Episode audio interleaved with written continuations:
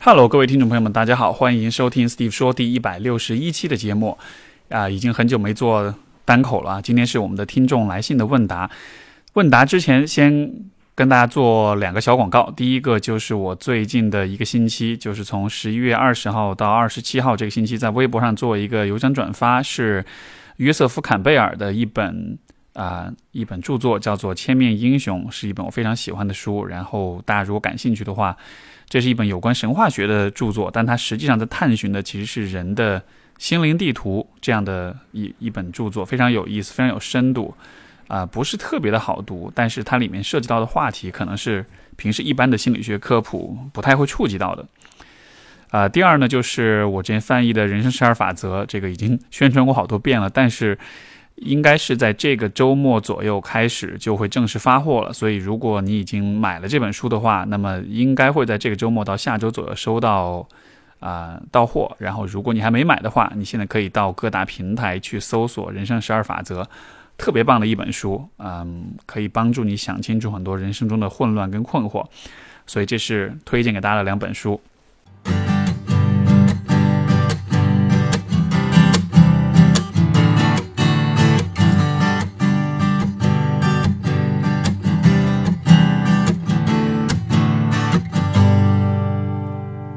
那我们今天的第一封听众来信来自一位叫 Calvin 的朋友，他说：“Steve 老师你好，最近都在听你的音频，看你的书，啊，获益良多。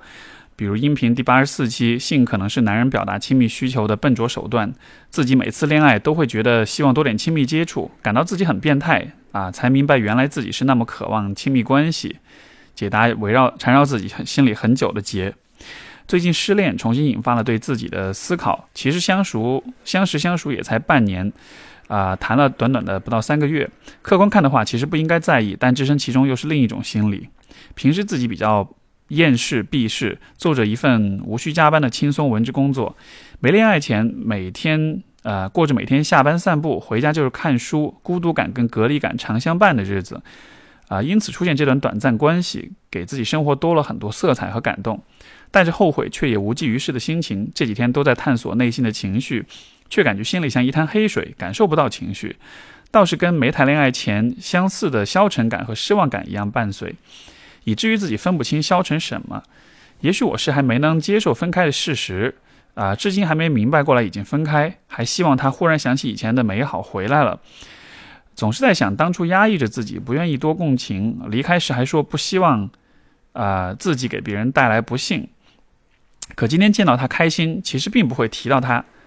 啊感，其实并不会提他感到开心，反而很难过。人的情绪多么荒唐，因此过去总让自己理智点儿，才发现，才发觉是错的。也许对于我来说，跟他相处很自在，是令我安心的避风港吧。而于我而言，安心原来已经让我很幸福，所以我才舍不得。现在每天靠喝酒助眠，久了不去想了，应该就没事了。但过往对自己的了解麻木了，偶尔想起还是会有不良情绪。与其敷衍自己，我还是重新面对自己吧。呃，这些年已已经从为家庭矛盾处理不好是自己没出够力，到理解父母之间关系不是我能解决的。呃，理解他们为了维持这个家庭家庭这个标签，永远不会离婚。我妈在家庭里像伺候我爸一样的生活，在我记忆里总是顺从。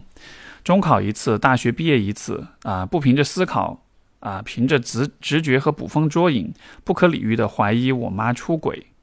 而每次闹大了，呃，就是叫几个平时在背地里说他们坏话的亲戚啊来帮忙说话，而我看来真的很无能，可悲可笑，而他该骂的骂了，该发泄发泄了，最后也没搞清楚他猜疑的东西，碍于面子或者说为了孩子，当没发生过一样生活，而我觉得他们。呃的为了孩子真是 bullshit，啊，这个地方可能他这个 Calvin 写的应该是怀疑我爸出轨哈，有可能是打错了。现在家庭基本不会让我感到温暖，我学着控制自己，就事论事，不要有情绪。对我爸特别冷漠，感到他的事与我无关，控制情绪，但有时候见到他总会气愤，也不想去关心他。试过沟通，但现在不想去尝试沟通，也觉得说不通。本来以为接受了改变不了的家庭，就是和家庭和解了，就是和自己和解了。可现在看来，自己还是跟自己过不去。我总会觉得自己家庭不够好，自己性格不够完善，不够有信心，不够有自我肯定，似乎处理不好社会生活，不会有多少前途。处理不好和异性相处，也恐惧家庭带来的问题会在和异性相处时会暴露出来。每次草草结束，让我很失望，真的有点绝望了。我也试过换换自己，换换视角看自己。看自己和世界，但很快还是会回到原点。而在处理亲密关系里，总是害怕对方给对方不好的影响。这次似乎也是呃，因此悲催了，已经不知道自己还能做什么能够过好一点。对不起，写这么多，希望能给点建议，谢谢。我觉得其实像这样的一个家庭在维持、在维系，然后当中包含着很多的自欺欺人，很多的视而不见，呃。这样的氛围，其实如果经常听我节目的朋友，可能也会比较熟悉啊。其实不少朋友，就来信的朋友的家庭都是这个样子的。我觉得这种家庭会给人带来的一个特别大的影响，就是，呃，父母之间要维持这样一种假惺惺的关系的话，那么他们必须要做的事情之一，就是会，啊，不去展露、不去流露真实的情感，呃。反而是戴上一个虚假的面具，就是在很多时候，其实你应该有一些情感的反应，应该有一些情绪流露，但你不表达，你不流露，对吧？呃，也许只是在这个。怀疑你的伴侣出轨的时候，你才有相对来说比较真实的表达，这种发火呀、发泄啊这样子。但其实生活中平时所有的情感流露，全部都是可能是是压制的、是隐藏的。那如果父母之间是用这样的方式去处理关系的话，其实给孩子会带来的一个影响，就是因为孩子其实很敏感，他会去观察父母之间相处在不同情况下是怎么样去做反应的。然后你想，你如果是一个孩子，你每天看到你的父母，比如说你你爸说了一个什么话对你妈，然后这个话其实听上去是让你觉得不舒服的，你听了你会觉得有点难过，有点被受就是受伤。但你看到你妈，你会发现她面无表情，就装作没有听见，对吧？那这样子就会让你觉得哦，所以说这种伤人的话之后，我可能会有反应，但是我不要去表露这个反应，因为好像在父母的。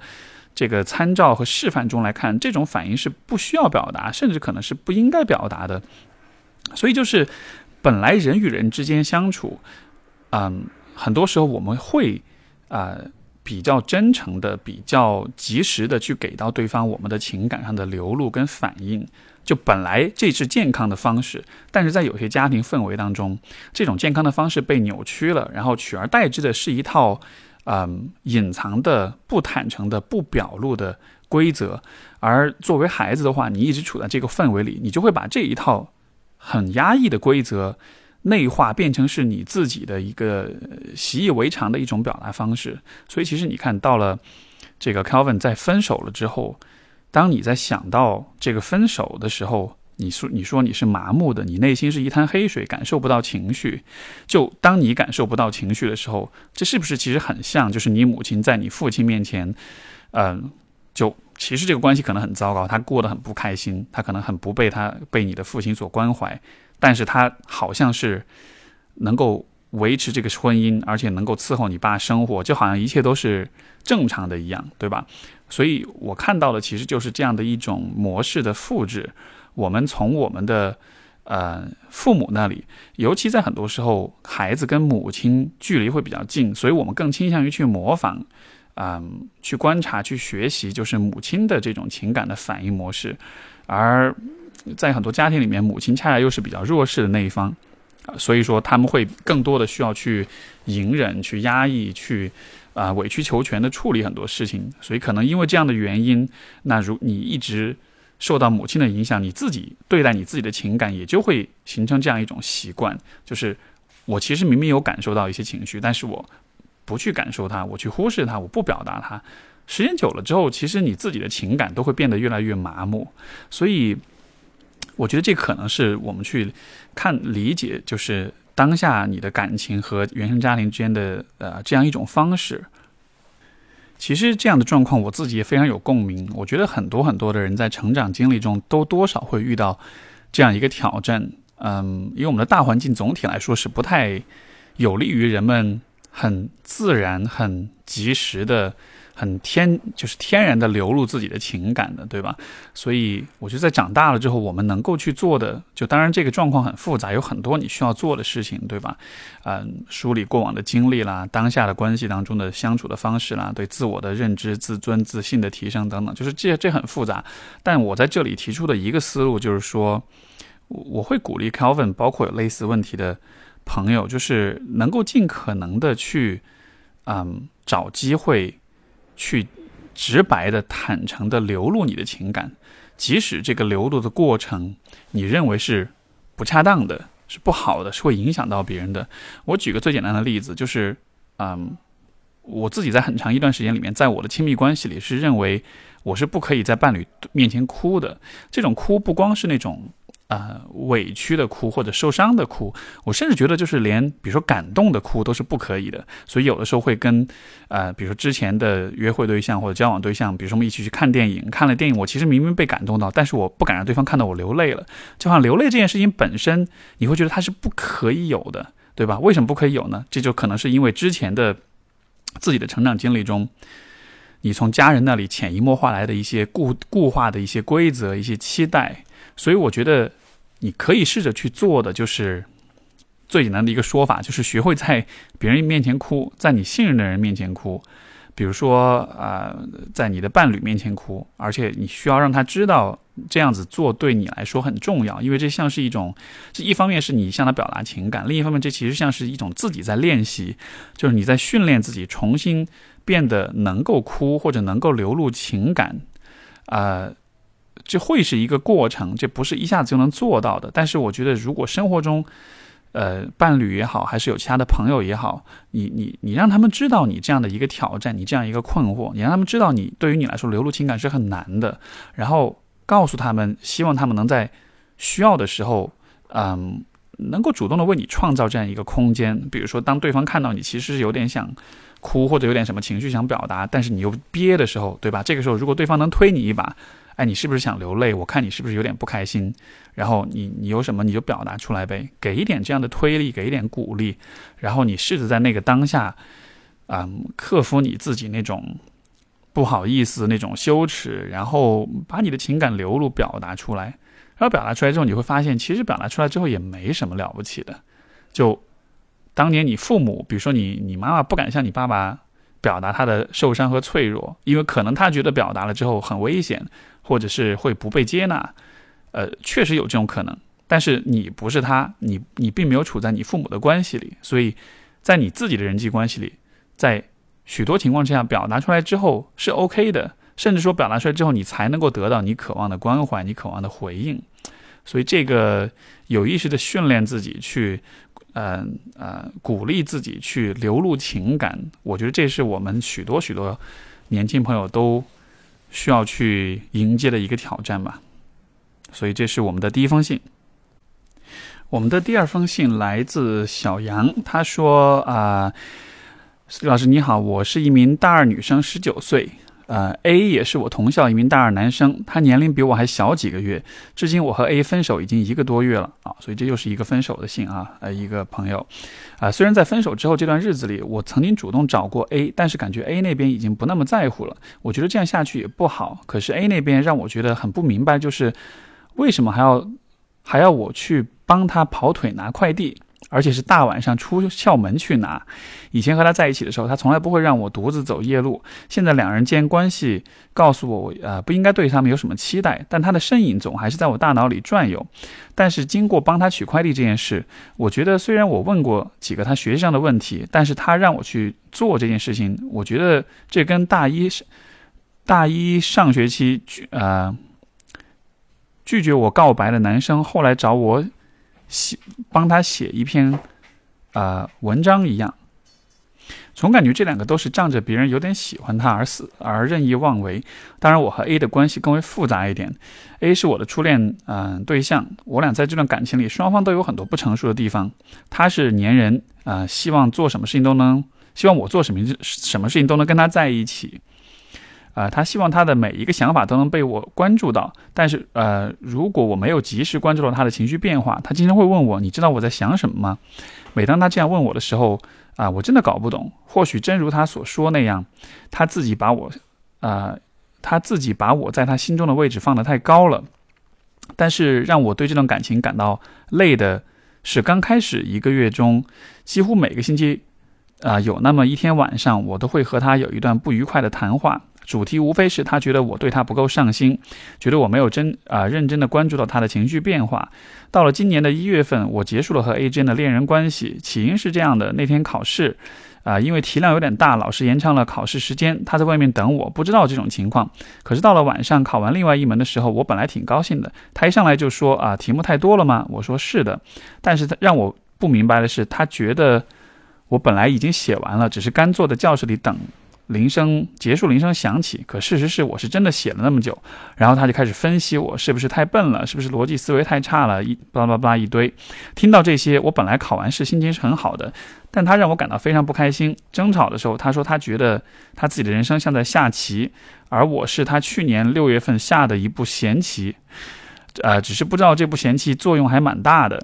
其实这里看得出他对人生的态度与我是很不同的。他说我太单纯了，对陌生人没有防备心。他说的或许只是啊，只是看到了我表现出来的表象。我感觉我自己在自我保护机制是非常牢固的。A 对我说啊，我不肯跟他说话，不肯与他分享生活，说这些是我的毛病。对于这一点，我自己也不是特别清楚。我感觉。和 A 相处的日子里，我面对他时，时常有一种说不出来的感觉。时间一长，我感觉内心憋得真的有点难受。再加上和他在一起之后，我和他，我和其他人接触的时间就少了，啊，我能够发泄自己情绪的地方也就少了。渐渐的，A 觉得我既然不想跟他说，那么我的情绪和感受在他眼中也就变得不那么重要了。他觉得无论他怎么做，我也不会跟他说。他不知道我为什么时常啊不高兴，脸上。尝试由呃尝试由于之情，嗯，可能是打错了这里。我自己也想知道为什么我那么不开心，或许是课程压力太大了，呃，对未来充满迷茫等等因素。我想这些都是原因，只是去年的时候啊没有把这些事情想清楚。现在的我对未来有了计划，每天过得充实，心情也好了不少。虽然和 A 的这段感情在不到半年的时间内，我我的心感觉已经从已经经历春夏秋冬四季，即使现在是呃。白雪皑，我相信有一天，呃，还是会重新焕发生机的。我在听，啊，老师的播客时。啊，老师所说的一个高质量的亲密关系是需要双方之间的情绪感受能够自然流动的，是双方之间的沟通有效的。我觉得通过和 A 的这段感情经历，让我更加了解自己是一个什么样的人。我有点封闭自己的内心，感觉有些话是不可以说给任何人听的。但是有时候我和 A 谈恋爱的时候，他觉得那一部分其实是可以说出来给他听的。我就是做不到放开自我。呃，想问问 Steve 老师，像我这样内心比较封闭的人，是不是和其他人有亲密关系的时候，会让他人感到不安？安全，或者是难以相处、难以捉摸。如果是这样的话，我是不是应该尝试着放开呃一些自己的内心？又或者说，我还没有遇到那个真心让我放开内心、让我感到快乐、可以去依赖的人呢？我知道自己现在年龄还比较小，说这些问题有点早。目前主要的任务是学习，但还是希望老师能够帮我解答一下困惑。呃，我读读完这个信之后，主要的一个感觉是说，其实 A 这位同学啊是是个男生，然后可能他在情感上的那种呃需要是比较多的，是需要女生比较去关注他。呃，其实如果大家把这封信和比如说上一封信做一下联系，嗯，就当然肯定是不同的两个人了，但是呃，我觉得你就可以从。就是男生跟女生不同的角度去想，比如说我们上一封信听的是 Calvin 对他自己的状况一些描述，所以在读这封信的时候，当我想到 A 这个人的时候，呃，其实也会有有一点去想象，有一点遐想，说说 A 是一个什么样的人，他经历过什么样的事情，他在感情当中的这种随时需要被关注，然后呃，这种非常容易怀疑、非常不安全。这样一种状态是怎么产生的？就也有可能他经历过的一些事情导致了今天的他是这个样子，所以可能小杨在跟你的这个前任相处的时候，我不确定你是否有了解过这个部分，但是通常来说，嗯啊，这种对彼此过去的成长经历的了解、家庭环境的了解啊，我觉得都是非常有必要的，因为如果你了解了，你才能够至少初步的明白。就是对方在感情当中的表现是怎么来的？如果你不了解，你就会觉得一切都是你引起的。所以你看，小杨就在这个信的背最后的部分开始明显是有一些自责，有一些自我怀疑，会觉得说啊，是不是我没有敞开自己，所以让对方感到不安全？呃，我们在这个就是感情当中，很多时候都是这样，你的伴侣对待你的方式，如果你不了解。这背后的原因和和这个成因和来源的话，你就会很容易觉得是由你引起的，因为确实直观上来说，你是那个和他相处的人，对吧？所以他的很多表现，你就会觉得是有可能是你之前的某些言行导致的。但是这种因果关系很多时候是很表层的，因为一方面我们知道我们对待伴侣的方式会引起他们的一些反应，但是另一方面，呃，我们也知道每一个人都会带着自己的许多。情节许多过往的经验，许多预设和习惯走入到亲密关系里。所以说，对于每一个谈恋爱的人来说，你了解你的伴侣的过去，这样子做的目的，嗯，一方面当然是更了解、更信任他，但另一方面，从一个更深层的角度来说，你这样做了，你才能够去区分，就是他对他在关，就是对方在关系中的表现是习惯使然，还是因为你引起的，呃。如果很多事情是习惯使然，那么你就不需要去背这种额外的负担，去让自己觉得你自己做的不好。所以说，你看，在小杨的这个关系当中，呃呃，A 是一个非常需要关注，然后非常缺乏安全感，这个考试出来晚了都会猜测你是不是坐在那儿故意不出来，会有这样的猜测的人。所以可以很明显的看到，说这并不是一个。呃，就如果这段，因为这段关系本身也并没有出现什么非常，呃严重的信任危机这样的，对吧？所以他其实没有特别强烈的理由可以这样去揣测，呃，小杨的这种意图。那么这一定就说明他背后是有更多的一些原因的。那当然是什么，我觉得不得而知。但是我觉得，希望给小杨，呃，或者是类似困扰的朋友建议就是，你应该啊尽可能做了解对方，从而你才能去区分。对方对在关系里的表现有多大程程度上是源自于过去的经验和习惯，然后这样子你才能够对关系做出一个比较啊合理的、比较有效的一种回应。至于你说到敞开这个内心的部分，包括你也说心里憋的难受啊什么的，啊，我的理解就像是可能小 A 在走入恋爱的时候，他其实自己背负着许多自己的问题，他其实没有太多的精力。去照顾你的感受，对吧？你想想看，他如果一直是这样子的不安全的话，那么他在和你相处的时候，可能他主要的精力都会分担到这个去处理自己的焦虑跟不安全感上面。在这样的情况下，他可能很难，他应该是无暇顾及就是你的感受、你的想法的。呃，不仅如此，他还需要你不断的去照顾他，去回应他，对吧？所以有可能那种憋着慌的感觉，包括你说你没有敞开自己内心。可能都是因为说在关系里你没有，就是你没有得到他的关注，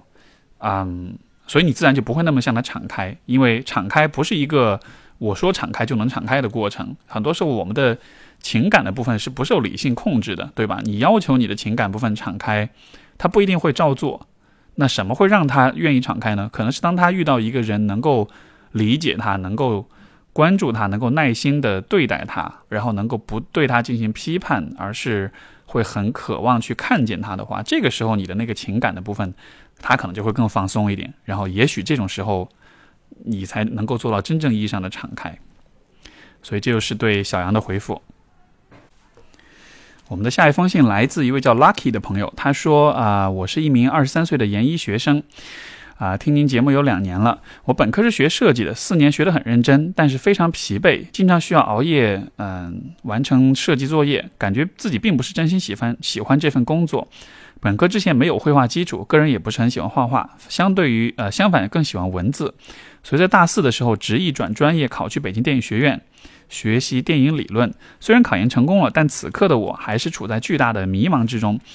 我理想职业是做一名电影编剧，但是当时报考的时候，由于信心不足，嗯，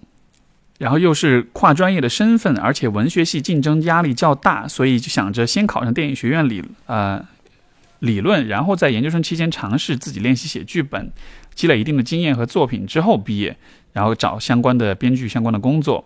毕竟电影学院的名气还是可以的。现在研一的第一个，现在是研一的第一个寒假。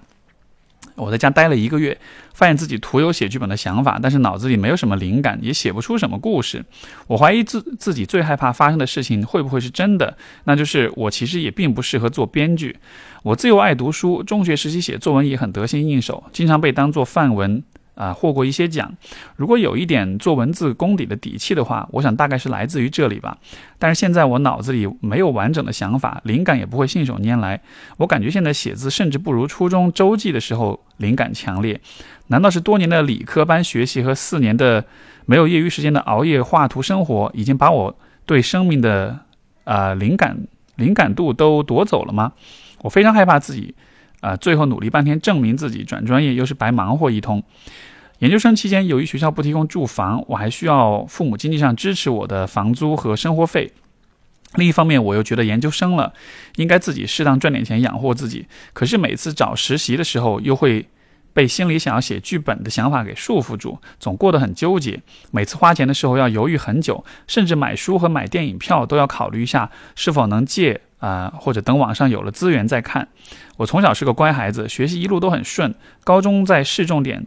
啊，中学火箭班，班上学霸很多，我只能算个中等生。不知道现在的自卑是不是与那时的环境有关？但我喜欢我的高中同学们，他们在。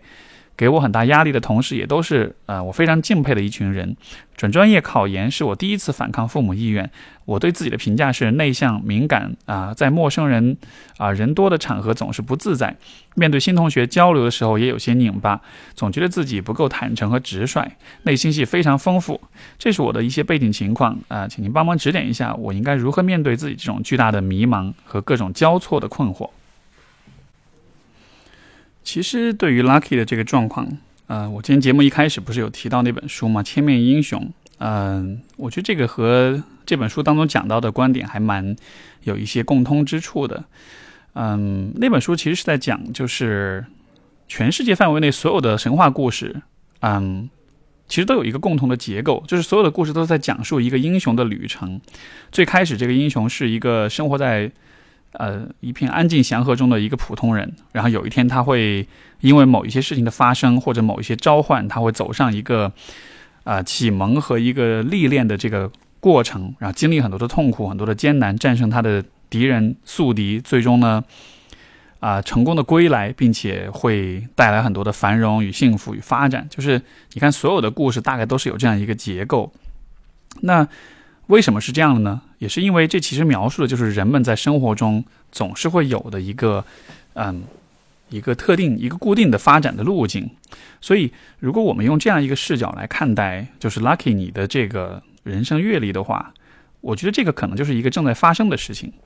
你曾经的生活是，呃，父母的意愿来指导，然后你是一个乖孩子的生活，这就是你的那个安宁的那个生活，对吧？包括到后来去做设计、画画等等等等，这全部都是那个安宁生活的一部分。当你有一天 突然想要考研，想要去呃做电影，想要成编剧，然后其实你想想看，你为什么？你你你本来是很顺从父母的意愿的，但是。在这件事情上开始反抗他们了，对吧？你为什么反抗呢？是什么让你反抗的呢？就这个其实会是很多人人生这个自我意识觉醒的一个开始。就最开始你会做一个其实你自己也不确定，你也没有什么信心一定能做成的事情，但这件事情它就是啊会拉着你往那个方向去走。你虽然不确定，你虽然怀疑自己，等等等等，但是你就还是去做了编剧。而且说实话，你走这条路，你看你你也会发现说啊，其实挺难的，对吧？有读研，没有经济收入，然后你对自己的文字文底功文字功底不确信，嗯，就是会有各种各样的挑战。但是这又很有趣，这也是那个啊，千面英雄这个坎贝尔他说的，就是当我们有的时候去做一些选择，当我们去回应这种命运的召唤的时候。有的时候我们就是会做出做这样一种选择，就是从意意识的层面，从理性的层面，你会觉得这个选择这条路很陌生，甚至会让你很害怕。但是在另一方面，它又有一种难以抵抗的一种致命的吸引力，它就会把你往那个方向去拉着走。他怎么解释这点？他说，其实我们之所以会被拉到这个方向，是因为这样一条道路或这样一个选择，它可能在潜意识的层面。是有一些熟悉感的，你你在意识的层面，你可能不觉得，你可能觉得它不不靠谱，或者是没有前途，但是在潜意识层面，你会不由自主的往这个方向走，有可能是说明这个方向会对应到了你内心深处、你意识深层的某一些东西的。那么放在 Lucky 的这个身上，我我看到的可能就是做电影编剧这样一个选择，它最根本上还是。触碰到了，或者是激活到了，就是你对于文字的那个灵气、那种灵感，你的那个写作的文字创作的那个部分。这个部分可能你在学生时代通过写作文，你有去呃表达过，你有去实践过，而且得到了一些不错的结果。那么这说明你这个方面可能是真的是存在着某一些啊神奇的、具有创造性的力量的，对吧？只是这个部分后来的。呃，学习后来的所有的这一切，就是把你这个部分就给埋葬起来了。但是你埋在那儿，它并不会消失，因为每一个人都有这样一个部分，每一个人都有一个属于他的，从小就会让他很有感觉，然后长大了之后也依然会念念不忘的部分。这个部分，不论你如何去忽视、去埋没它，它都会存在。而且当遇到了某一些时刻、某一些时机的时候，它就会让你有这样一种被。被吸引的感觉，就像是你体内有一块磁铁，这个磁铁它无论如何都会带你去一个特定的方向。然后，如果你身边出现一些人或者是刚好也和这个磁铁是同样的，呃，是是这个不就是相吸引的这个磁性的话，你你就会莫名其妙的往那个方向去靠。所以，我觉得也许考研的这件事情，它可能就像是这样一个会吸引你的另一块磁铁吧。然后你自己莫名其妙的做出这样一个其实挺冒险的选择。然后我觉得这样的经历，其实，在呃咨询中也好，平时生活中也好，我觉得很多朋友都会有类似的体验，包括我自己也是。我我这个在微博上发就是这本书的有奖转发的时候，我也写了一段自己的经历。就当初我自己走上嗯这个自由职业这条道路的时候，那个时候其实非常非常蠢，就什么都不懂，也不知道自己会能否生存下来，也不知道自己啊接下来会发生什么事情，是一种非常蠢、非常冒失、非常。义无反顾，但其实是有点一头扎进去的那种状况。就如果今天让我来看，我会这么评价自己，会觉得当年自己真的好胆子好大，或者说真的是好贸然啊。可是那个时候的感觉是非常清晰的，你那就是一种你内心深处某块磁铁被吸住了，你会不由自主往那个方向去走。然后，就从我自己的经验来说，事实证明，这种被吸引的力量到了今天，它依然存在，而它会成为我自己内心的。一个很重要的一种支柱、一种力量跟灵感的来源，所以我想表达意思就是，对于像 Lucky 或者是有其他的朋友，你有这样的体验的话，也许你不能完全的解释你为什么要走这条路，但是如果就是既然他已经牵着你往这个方向迈出了很大的一步，而且真的是挺冒险的一步了，那么说明他的。磁性，它的吸引吸引力是足够强的。在这样的情况下，我会鼓励你试着更多的信任这个部分，然后给这个部分更多一些的创造更更多的空间，或者是更有利的条件，然后看看会发生什么事情。嗯，像你提到说，怕父母经济上支持你啊什么的，我觉得这个时候他们该支持啊，你不需要有愧疚感，你不需要有负罪感，因为这个时候是你人生中最需要他们支持的时候。他们在这个阶段在你身上花钱，得到的回报是最大的，因为未来当你自己经济上已经独立了，那个时候他们在你身上再花钱，其实就没什么回报了，对吧？因为它带来的价值其实不是特别大，你也不是那么需要他们的钱了。所以现在这个时候，呃，在我们在年轻的时候，在刚刚呃工作或者是在在经历这个呃人生转型的阶段，我是一直都认为这个时候父母在你身上花钱是最最最有价值的时候。所以，如果你从这样的角度去看的话，也许你能够更理直气壮的去找父母，呃，要呃支持你，对吧？当然，我不是鼓励说你要做啃老，或者是你就好吃懒做，就都去依赖父母。呃，我相信你也是啊，有自己的这种意识和这种呃判断的人。但只是说，我觉得这个阶段你应该尽可能的在各个方面为啊你内心的那个被召唤的部分创造更多的有利的条件。然后让它逐渐的实现，让它有机会真的走向那个正确的方向。然后我始终是觉得，很多的事情只要是符合我们内心的想法，符合我们内心的那种天赋和那种，嗯，可以说是灵气的部分吧。那个有灵气的部分，你给他机会表达出来，他会给你带来很多很美好的东西。所以，像你现在说你写不出来，没有灵感等等等等，有没有可能是其实你的灵感的部分，你的灵气的部分，其实它往你，它牵着你往那个方向走了，但你在理性层面，你其实是抗拒它的，你其实是，嗯，跟他是有点作对的，甚至是不信任他的。所以说，你们俩之间的关系不太好，比较矛盾，比较有冲突感。在这样的情况之下，他自然也不会那么配合，要给你灵感，要帮你写出很好的。剧本对吧？所以这是一个关于和你和自己内心关系的问题。你需要信任你的内心，信任他指引你的那个方向，然后和他建立更好的、更信任、更合作的这种关系。这样子的话，你才能帮他实现他的理想，而他也才能够回馈给你许多的灵感、许多的创造力、许多的力量和信心。所以这是 Lucky 的来信。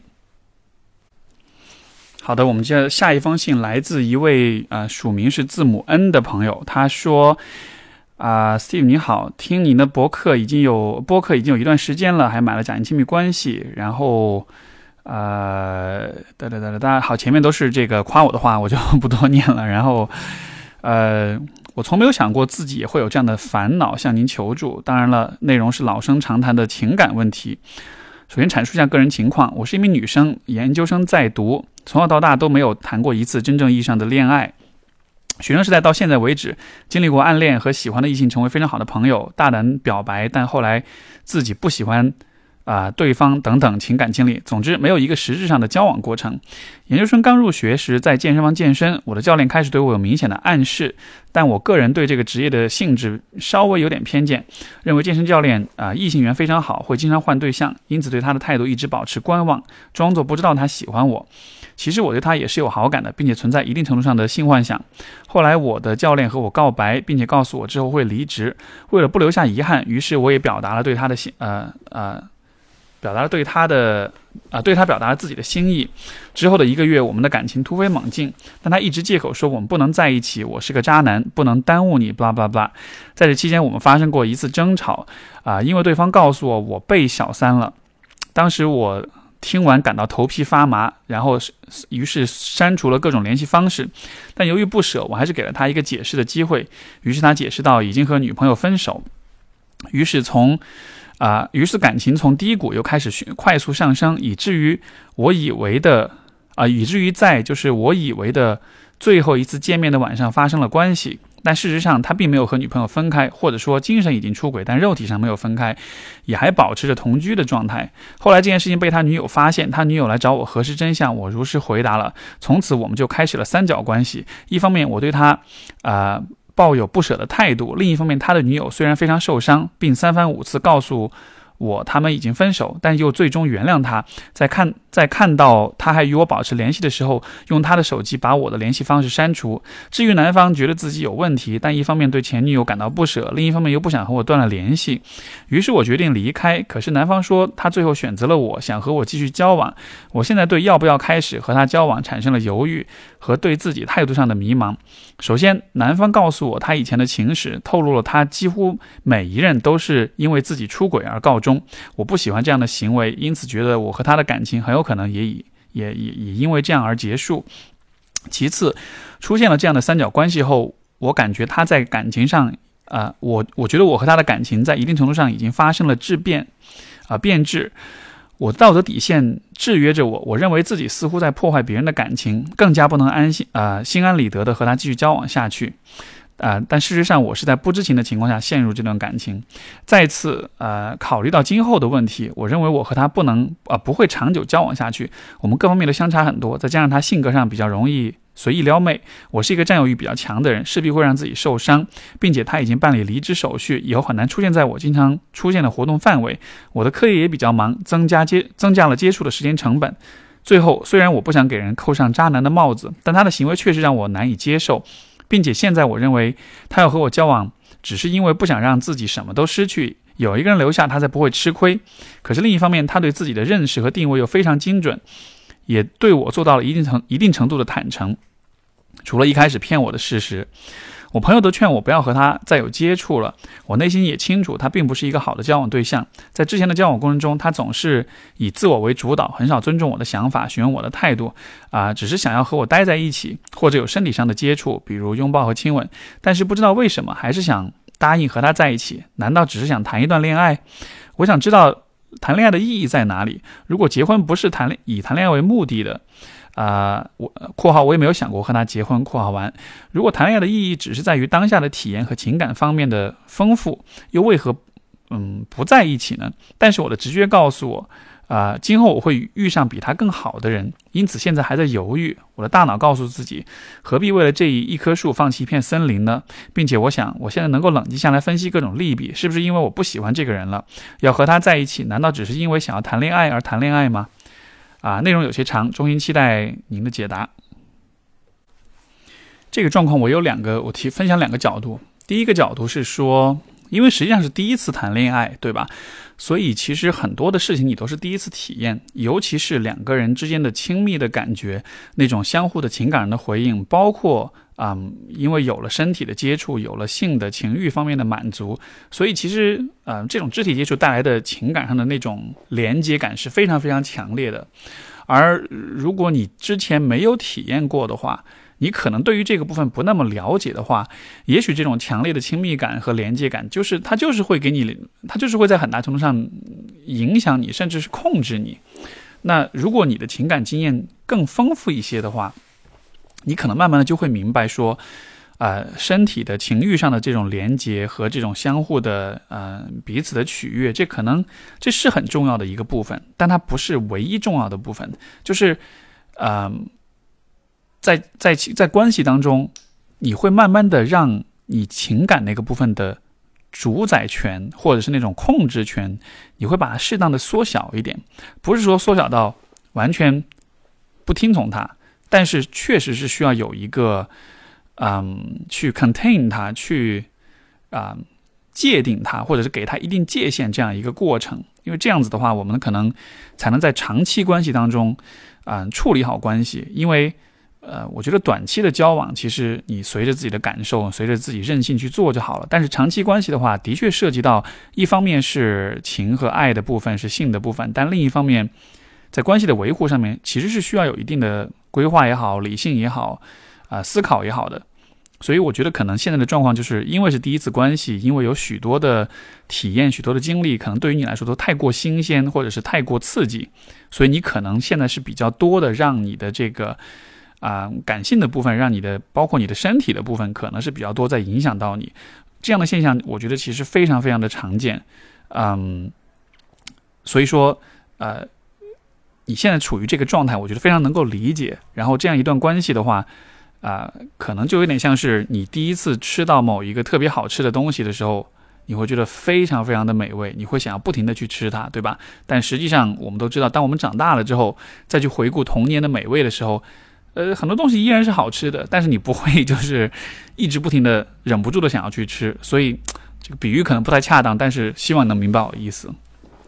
然后这是第一个角度。第二个角度是什么呢？就是你其实没有太讲到你自己的状况是怎么样的，所以我会有一些呃，基于我的脑补和推测吧，我去这样的一个角度，就是我很好奇的是，你很被这个人所吸引，你很想和他在一起，对吧？除了刚才所讲的这个身体啦、亲密啦、初恋啊等等，我好奇会不会在他身上有一些部分其实是会跟你有共鸣的。这个其实就和我上一封信讲那个 Lucky 他的那个。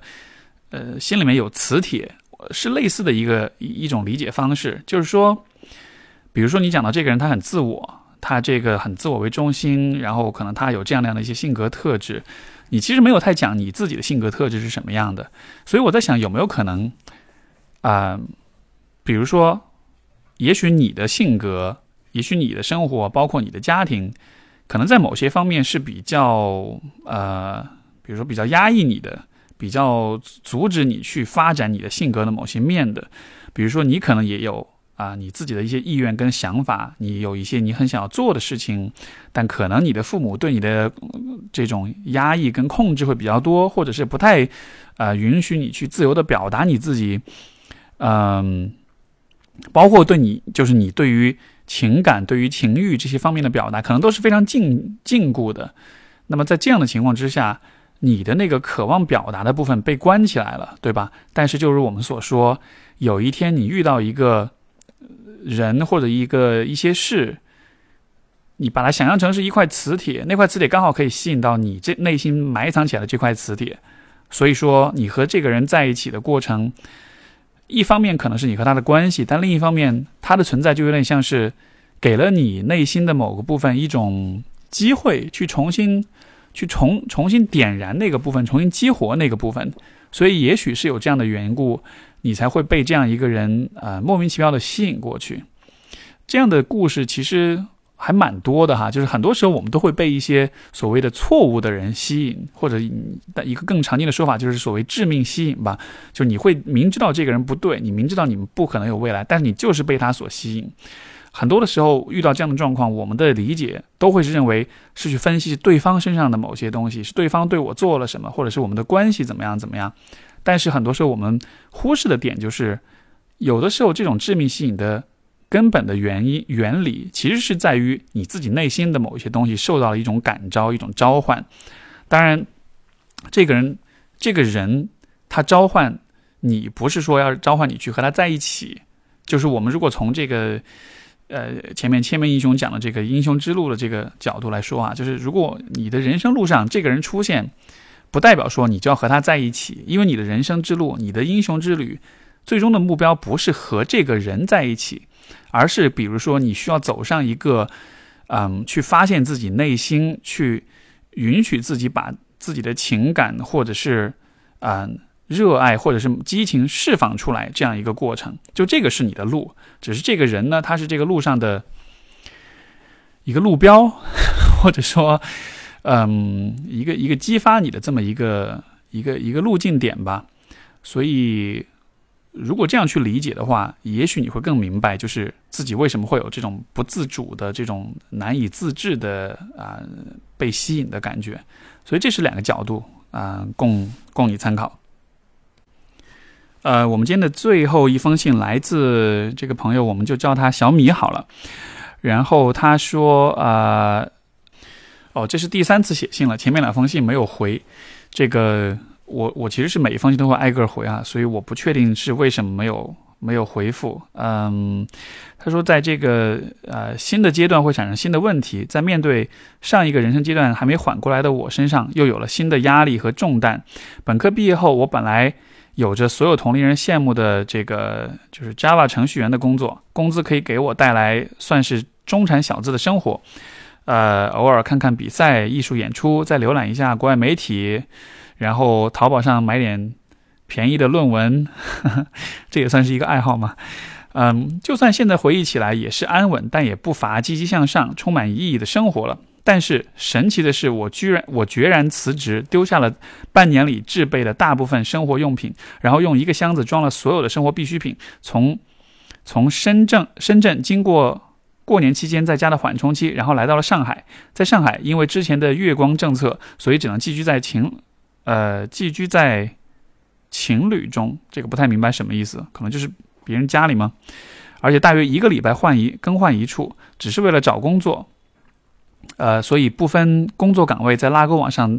投递了大量简历。为了有收入，所以就冲进一家做 K 十二教育的公司，拿着微薄的薪水，怀疑着自己究竟工作改变了我什么，然后陷入怀疑、焦虑、急躁、很复杂的情感漩涡里。面对身边的人，我似乎从来没有把身体和灵魂重叠，而是不同步。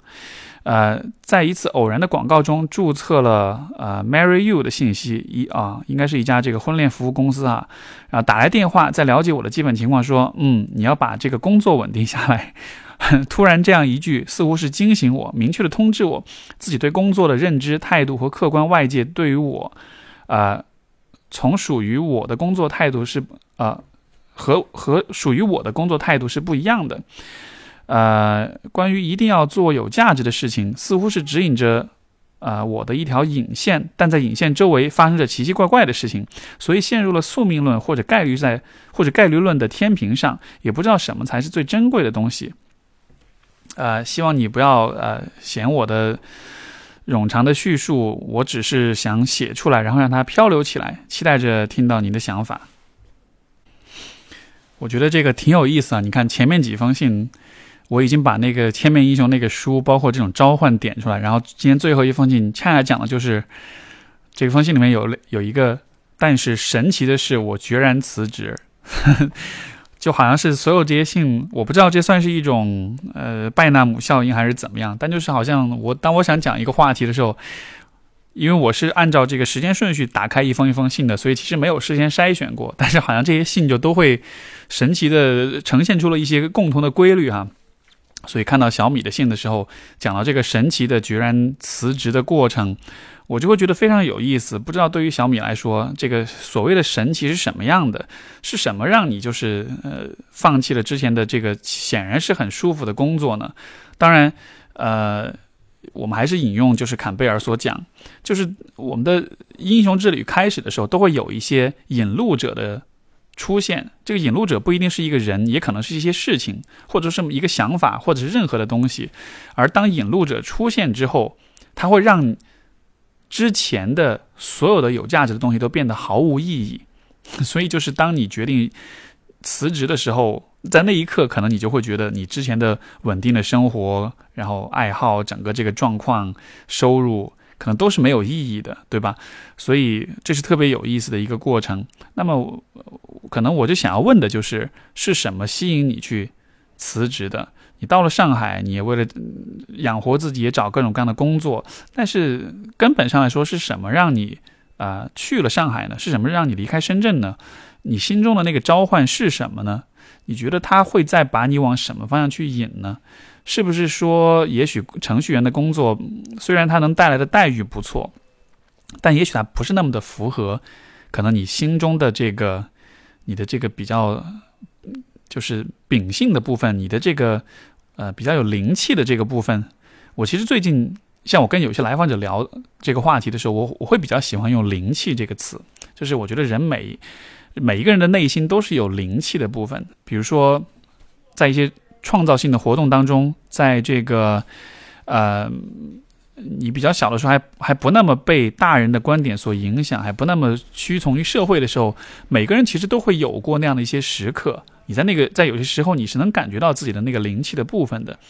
嗯，这个部分被埋葬起来，然后但是长大之后又会在某些时刻受到某种感召。所以对于你来说，那个灵气的部分是什么？你到了上海，你从事的 K 十二工作啊等等，这是否是符合那个部分的？嗯。总之就是，呃，我觉得如果我们把今天的所有的这几个话题都升华一下，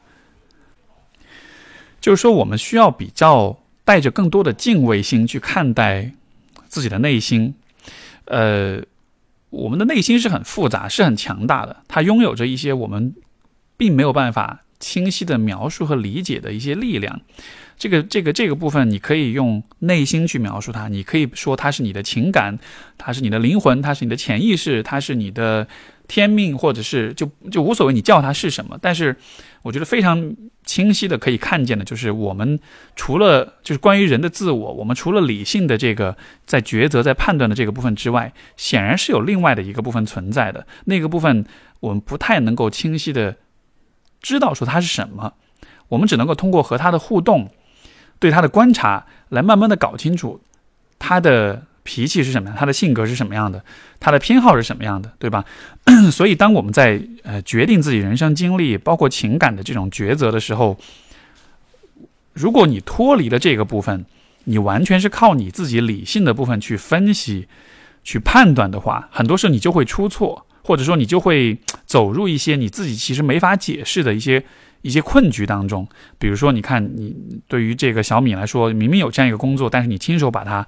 全部都扔掉了。其实没有人能够在理性的层面解释你为什么这么做。我相信你自己也做不到，对吧？所以就是为什么我觉得我们需要对这个呃我们的灵魂、我们的内心有更多一些的敬畏感，因为它真的是有力量去推翻你所有的理性的选择跟判断，让你变成一个看似很不理性的人的。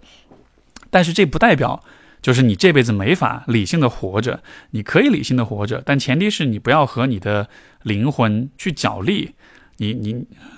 说的通俗一点，你干不过他。像之前一一百五十九期，这个我和陈海贤老师聊天，他的新书当中也提到过，我们的那个节目里也提到过一个概念，就是就是大象，对吧？就是你的内心可能就像是你骑在一个大象上面，那个理性的你呢，就是这个骑象的人，然后下面那个大象就是表代表的是你那个啊灵魂的那个部分。你要去拉着他往左走，他要想往右，你肯定是拉不过他的，他一定会往他想要去的方向去走。你能够做的是和他更好的相处，去了解他的脾气性格，去知道他想要去的方向，然后你们一起配合，这样子的话，他也会更听从你，然后你也能够啊更能够驾驭他。所以，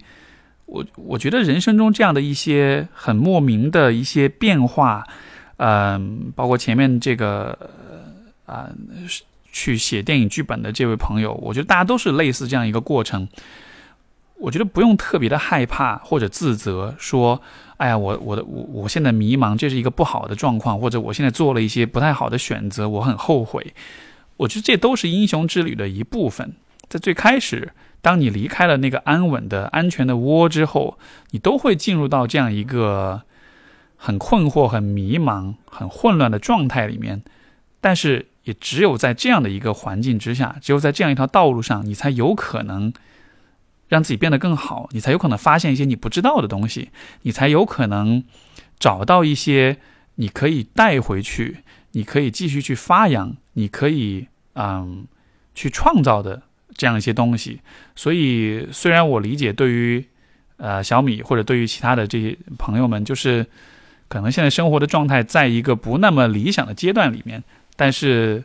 其实你需要的也许并不是那种理想的安稳的生活，因为你本来就有，对吧？是你自己亲手把它把它扔掉的。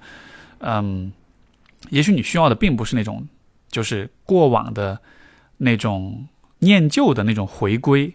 也许你需要的是往前走，你需要是去发现、去寻找一些东西，那个可能才是你骑的那头大象它想要找的。那既然是这样子的话，你不如就跟他一起走就好了。然后你们一起去看看，你们最终能找到些什么。而且我几乎可以确定的是，最终你找到的东西一定比你之前拥有的要更好。只要你勇敢往前走，只要你信任你的内心，只要你们你和你的大象可以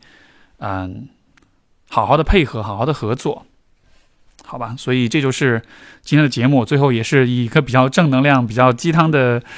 呃这个方式结束啊。嗯，希望是对。啊，所有这些朋友们都是有启发的。呃，我其实，在讲这些的时候，也会想到我自己，就是我真的很能够体会，就是大家所经历的这种迷茫跟困惑的阶段，包括我自己，即使是后来听从内心走上了自己想要的道路，在但这个道路上，其实还是会有困惑跟迷茫，还是会有自我怀疑，就这些感觉其实是常伴的。但是，就如果我们能够把所有的这一切经历全部都当做是一次英雄之旅的话，啊，你就会知道说，这才是英雄应该做的事情。我们就是会需要走过披荆斩棘，走过这样一个很艰难的道路，我们才能得到一些别人得不到的一些非常珍贵的东西，好吧？所以，啊，那就是这样，我们就感谢各位收听，也感谢你这个来信的朋友们的分享，我们就下期节目再见，拜拜。